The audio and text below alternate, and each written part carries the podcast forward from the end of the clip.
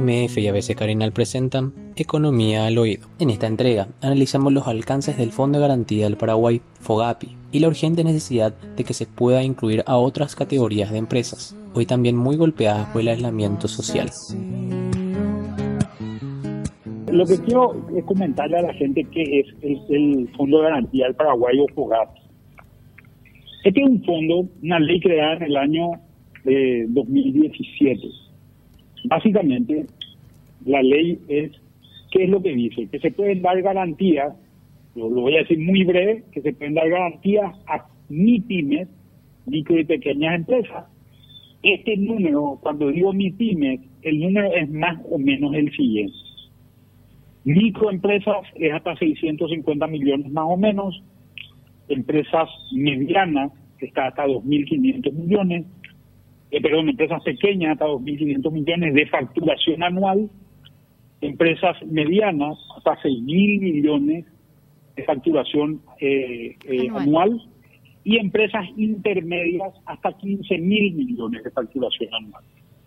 Entonces, estas son las empresas hasta hoy alcanzadas por el POGAR. Básicamente, ¿qué es lo que, lo que dicen? Ellos dan una garantía de hasta el 80% a aquella empresa, persona o persona eh, física que, de unipersonal, por ejemplo, que quiera sacar un crédito. Eh, el fondo tenía, hasta antes de todo este problema, tenía 14 millones de dólares. Eso era un fondo muy pequeño. En la reglamentación del fondo dice que estos 14 millones de dólares, que son el patrimonio, se puede multiplicar hasta por 5 veces para dar garantía.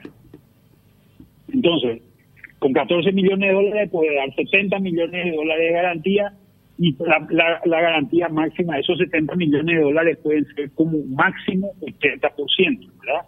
O sea, más o menos 90 millones de dólares es lo que podía dar en garantía. Así es. En la ley 6524, que es la ley de emergencia que sale hace más o menos un mes, se amplía este fondo. ¿A cuánto se amplía? Se amplía más, eh, se amplía poniéndole primero 30 mil millones de guaraníes directos, otros 5 millones de dólares, estamos en 19, eh, más o menos. se amplía también dándole el 20% de los las utilidades del año pasado del BNS, que son 80 mil millones de guaraníes, unos 12 millones de dólares más. Estamos más o menos en ese en, unos 30 millones de dólares. Se amplía también con una emisión, esto de este POGAPI depende de la AFD, con una emisión que hace AFD de 200 mil millones de guaraníes que le compra BNF y por 200 mil millones de guaraníes, unos 35 millones de dólares. O sea, hasta ahí teníamos más o menos alrededor de 65 millones de dólares y estos a esto se le pone el, Ministerio de Hacienda consiguió un crédito aprobado también por la ley 6524 del Banco Mundial de 200 millones de dólares, de los cuales 100 más puso en el Bogati. Entonces el Bogati tiene hoy 165 millones de dólares, número más, número menos, son 800 millones de dólares de créditos que puede dar. La cartera total 800 millones de garantías que puede dar.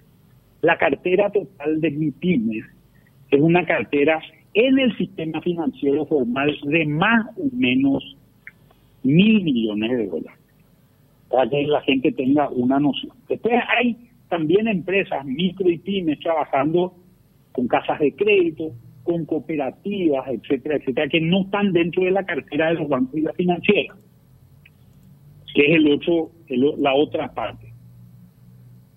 Ahora sale una ley que tiene que se le dio media sanción la semana pasada en el Senado, que básicamente dice lo siguiente.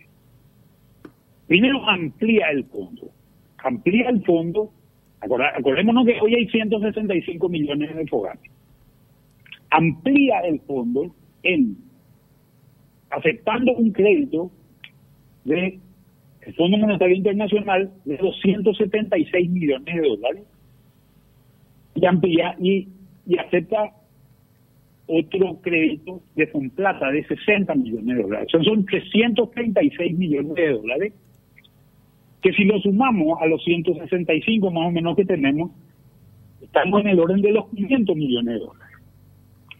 Si multiplicamos por 5 la cantidad, ese patrimonio, la cantidad de garantías que va a poder dar el fondo es de los 1.500 millones de dólares. O sea, el número es sustancialmente más grande.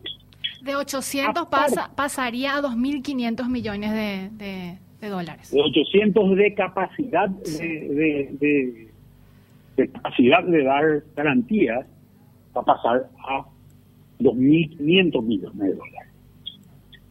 Esto por un lado. Pero sin embargo, hay una cosa que es importante. Recordemos que la cartera está más o menos en mil. Sí. Entonces está empezando a sobrar plata en este, en este fondo. Hay otro fideicomiso creado también por la ley 6524 que se firmó entre el Ministerio de Hacienda y eh, la AFD. Ese fideicomiso básicamente se destina a cooperativas y se destina a casas de crédito, grandes sobre todo. Entonces, esas cooperativas van a poder tener liquidez a través de este fondo. ¿Se acuerdan que les dije que había un crédito de Banco Mundial de 200 millones, 100 se le dio al Fogati y los otros 100 se le puso a este Así es. Entonces, tenés, este es un fondo más de liquidez para cooperativas. Cooperativas categoría A y B creo que son, si es que mal no recuerdo, y ahí se destinan también una parte a garantizar, pero no lo que está en los bancos, sino lo que está en la bolsa de valores. Hay 120 mil millones de guaraníes, número más, número menos, 20 millones de dólares para garantizar operaciones dentro de la bolsa de valores. Creo que es un número pequeño porque en la bolsa de valores hay más o menos papeles financieros en el orden de los 2 mil millones de dólares. Creo que ahí tal vez habría, haría falta un poco más. Pero lo que es interesante es lo siguiente. Tenemos, volvamos al Fogapi ahora. En el Fogapi tenemos 800 millones de dólares de capacidad de dar garantías y necesitamos mil más. ¿verdad? En total. Sí. Otra cosa que hace este proyecto de ley es ampliar la capacidad de 80 a 90%, lo cual a mí me parece que es una buena medida, porque las más afectadas por todo este tema son las pymes. Y estas pymes son, los bancos no les quieren prestar plata, porque en realidad no saben si van a subsistir a esto. Entonces, no se animan a arriesgar su, su, su dinero esto, acuérdense que los bancos, mucha, mucho, mucho del dinero que tienen no es propio, es dinero de, de la gente que deposita y de la gente que tiene se, ah, cuenta corriente, caja ahorro, etc. Entonces, ese dinero, ese dinero va a ser mucho más probable que salga a la calle con un crédito de 150 millones de guaraníes, por ejemplo, para una MIPYME, para que conserve eh, su estatus durante un tiempo, si es que hay más garantía. Yo no sé si la gente se fijó, pero los bancos empezaron a sacar publicidades esta semana pasada de créditos que ofrecían a tres años de plazo, eh, con, con una con una cuota, eh, con, un periodo de gracia de seis meses, a tasas bajas, ocho y medio por ciento, que creo que son tasas interesantes para una pyme que estaba pagando 20 en algunos casos. O sea, este mecanismo para las pymes creo que está empezando a funcionar, pero también yo estuve hablando con varios funcionarios de banco que me decían que se nos está agotando el, la capacidad de prestar.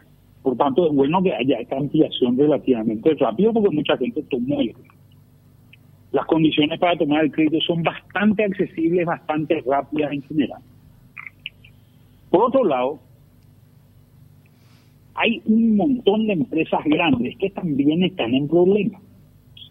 Anteriormente estábamos hablando, por ejemplo, de estas empresas grandes, de estos comercios grandes que recién se van a abrir eh, a partir de, la fase 3, que están también en problemas y que tienen muchos empleados. Por ejemplo, me decían estos comercios grandes que directa e indirectamente ellos estiman que hay más o menos unas 50.000 personas vinculadas a, a este tipo de actividad. Y esta gente tampoco está facturando, tampoco tienen cajas que son extremadamente grandes e inagotables, ¿verdad? Entonces creo que también con este grupo de gente hay que hacer algún tipo de trabajo y me estoy refiriendo a empresas más grandes. Yo calculo que con este volumen que hay en el FOGAPI hoy, se puede asistir también a empresas más grandes. Pero hay que ponerle un tope. Creo que esto es algo muy importante. Hay que ponerle un tope. ¿Qué quiere decir ponerle un tope? Y ponerle un tope, por ejemplo, en otros países están poniendo topes de dos millones y medio de dólares. Perú, por ejemplo, es el caso. Entonces, con un tope de dos millones y medio de dólares, aunque vos facture 100 millones de dólares al año, y que se use única y exclusivamente para mantener a su planilla salarial. La planilla salarial que tiene declarada en IPS. Y que obviamente los niveles de cobertura no lleguen al 90%, sean más bajos que eso, sean de 60%. Creo que hay que ponerle otras condiciones también. Una empresa grande que toma estos créditos no tiene que poder distribuir dividendos durante el periodo mientras deba ese crédito. ¿Por qué digo esto que es importante? Porque estas empresas también le está costando acceder al crédito hoy, estas empresas más grandes. Según datos de IPS, hay 850 empresas de este tamaño más o menos que emplean a 350 mil personas. O sea, es el 60% de la gente que está eh, eh, hoy en IPS. Imagínense la debacle si estas empresas empiezan a despedirse. Vamos a tener realmente un problema extremadamente serio a nivel de empleo en el Paraguay. Por tanto, creo que hay que tomar una medida rápida y creo que hay que incluir por esta emergencia, no permanentemente, sino por esta emergencia, a estas empresas también dentro, dentro de un fondo de garantía de este tipo. Manuel, yo quiero insistir en eso último que dijiste, porque cuando hablamos de ampliar un fondo como es el que estamos mencionando de garantía para, para otras empresas, la gente tiene que entender y dimensionar qué es lo que se trata de hacer con esto, ¿verdad? Y quiero remarcar eso, se trata de salvar empleos con este tipo de, de iniciativas. Y hablamos de empleos y también de familias enteras, ¿verdad? Porque si si solamente IPS tiene 850 empresas de estas categorías, de grandes estamos hablando, y decís que más o menos emplea a 350 mil personas, esto Son empresas con más de 50 empleados. Claro, y esto hay que multiplicar por la cantidad de gente de una eh, que vive, que integra una familia que también va a estar siendo afectada, ¿verdad? Entonces, para, para remarcar nomás ese sentido, ¿verdad? De por qué se está empujando este proyecto de ley de ampliación del Fondo de Garantía, que no solamente trate de resguardar a las MIPIMES, sino también a las grandes empresas empleadoras del Paraguay. Claro, esa es la idea. La idea acá es que nosotros salgamos lo menos chueco posible de este problema. Que las empresas salgan lo más fortalecidas posible. Y ojo, esto no es un subsidio, esto es una garantía. No quiere decir que si hay una empresa que tiene, por ejemplo, eh, eh, doy un ejemplo, un ejemplo cualquiera. Una, una empresa que tiene hipotecado su local, por ejemplo, o su industria. A esa empresa se le saque la industria o se le saque la se, le saque la garantía que puso, la hipoteca que puso sobre su industria, por ejemplo. No quiere decir eso.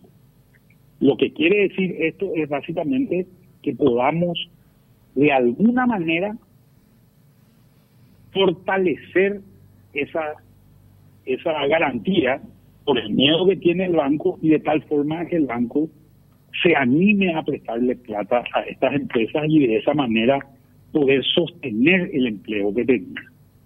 Y que estas empresas puedan, un recurso que hoy lo están utilizando para, eh, para pagar sueldos, puedan destinarlo, por ejemplo, a tener capital operativo. Entonces creo que se genera una situación bastante positiva en ese sentido que, creo que vale la pena y, que le conviene a todo el mundo. Para las pymes, en realidad está abierta la, la eh, el uso, ¿verdad? hoy puede ocurrir que una MIPYME tome el crédito y use para comprarse un auto el dueño. Puede ocurrir eso. ¿verdad? Eh, pero no ese es el objetivo. Se cree que la gran mayoría no va a usar de esa manera, ¿verdad? Y yo creo que en realidad la gente va a preferir salvar su negocio que, que, que, generar un gasto como este que te estoy diciendo de cambiar tu auto, ¿verdad? Sí. En este momento. Pero no hay restricciones al uso hoy. No hay restricciones para mi pyme. Yo creo que esa restricción sí tiene que existir para empresas más grandes. Creo que son restricciones que son importantes porque van a permitir condiciones que sean muy razonables, ¿verdad? Pero lo que nosotros hemos visto, estas tasas de ocho y medio son tasas compensadas. Imagínate que sea un crédito de 100 millones de guaraníes, ¿verdad? Sí. El crédito de 100 millones de guaraníes es un crédito que eh, 80% está garantizado por el Estado, por tanto el 80% puede tener una tasa de 5%. ¿verdad? Y vamos a suponer que el otro 20% tenga una tasa de, y digo cualquier número, tenga una tasa de 25%. ¿verdad? Entonces vas a tener eh, dos y medio más, más, más, dos y medio, te va a salir a una tasa de 10 en general. Los requisitos, los requisitos para la obtención del crédito son requisitos que están establecidos en la normativa del Banco Central. Acá hay otro tema. Yo creo que el Banco Central también tiene que tratar de flexibilizar su situación. Porque necesitamos tener un régimen que sea distinto al régimen que se tiene hoy. En muchas cosas eh, creo que hay que buscar cuáles son los mecanismos para esa flexibilización. Yo quería insistir en un tema también, Manuel, porque vos hablabas de que si bien existe el FOGAPI como tal y que está reforzado con la ley de emergencia y ahora está surgiendo y está caminando este nuevo proyecto de ampliación del FOGAPI, hablabas de que si es que se lo van a incluir a estas grandes empresas, evidentemente las exigencias y las sanciones o las disposiciones van a ser mucho más rigurosas para estas, a diferencia de las MIPIMES. Esto evidentemente está relacionado con la capacidad de alguna manera que tienen las grandes a diferencia de las MIPIMES. Claro, hay una diferencia importante en ese sentido que es que, que una diferencia que hay que tratar de mantenerla, ¿verdad? Eh, no es lo mismo una empresa que, que que prácticamente vivía al día, que es una empresa que, ya tiene un manejo mucho más profesional en términos de su caja, en términos de sus inversiones, etcétera, etcétera. Pero esta empresa tampoco tiene cajas ilimitadas, ¿verdad? Eso es lo que yo me quiero, me, quiero, me quiero referir y creo que hay que tener mucho, muy en cuenta esos temas. ¿no? Víctor, ¿vos tenés datos de, IPS para que podamos compartir con la audiencia? Sí, tengo algunos datos de cantidad de empresas registradas en IPS por tamaño de estas. De 1 a 10 personas empleadas, hay un total de 40.265 empresas. De 11 a 50 son en total 5.861 empresas. De 51 a 100 empleados hay un total de 979 empresas y más de 100 empleados, 863 empresas. Y ahí dimensionamos lo que vos ya estabas dando como datos generales, Manuel, el peso que tienen eh, todas las categorías de las empresas en el país, que son consideradas formales, ¿verdad? Porque para ser consideradas formales tienen que estar dentro del IPS. Sí. ¿Cuántas, ¿Cuántas empresas, qué porcentaje de empresas tiene más de 5 sobre el total, verdad? Más, más de 50 empleados y qué porcentaje tienen menos de 50 empleados. Tengo los datos acerca del número de empresas y número de aportantes también de, las mismas. Entonces, sumando... Número, número de empleados. Número de empleados, así mismo. Número de empleados aportantes, IPS. Tenemos que el número de empresas en totalidad son 47.968, de las cuales las menores a 50 empleados eh, emplean a 251.433. ¿Qué, ¿Qué porcentaje del total de empleados registrados? El 40%. O sea, en empresas de menos de 50 eh, eh, de 50 empleados tenemos más o menos el 40% de los empleados, pero tenemos el 96% de las empresas. Así mismo. Estoy hablando de empleados formales, ¿verdad? Estamos hablando, porque estamos hablando de IPF, estamos hablando de formalidad, no, no de informales, que obviamente es totalmente distinto. Y yendo, yendo a los que son mayores a 50, conforman un total de 1.842 empresas, que son el 4%, ya sería el restante, y emplean a unas 375.544 personas, que conforman ya el restante 60% de aportantes. ¿Y cuántas empresas son en número? En número son 1.842. O sea, en 1.800 empresas tenemos 350.000 empleados. 375.000 eh, 375 mil empleados. ¿Esto qué? Eh, ¿cuánto, ¿Cuál es el número que te da por promedio por empresa? El promedio por empresa es de 204 empleados. O sea, hay empresas de promedio de 200 empleados que se presentan en 350 mil empleados del sector formal. Esas empresas hoy no tienen asistencia y muchas de ellas están involucradas en este esquema, en estos esquemas diseñados de, de, fases dentro del... Cuarentena inteligente. parecería ser, por lo menos por lo que escuché, en muchos que en algunos casos no es tan inteligente la cuarentena. Sí. O por lo menos según las quejas de muchos de, muchos empresarios y funcionarios de esta empresa, por lo menos que yo escuché.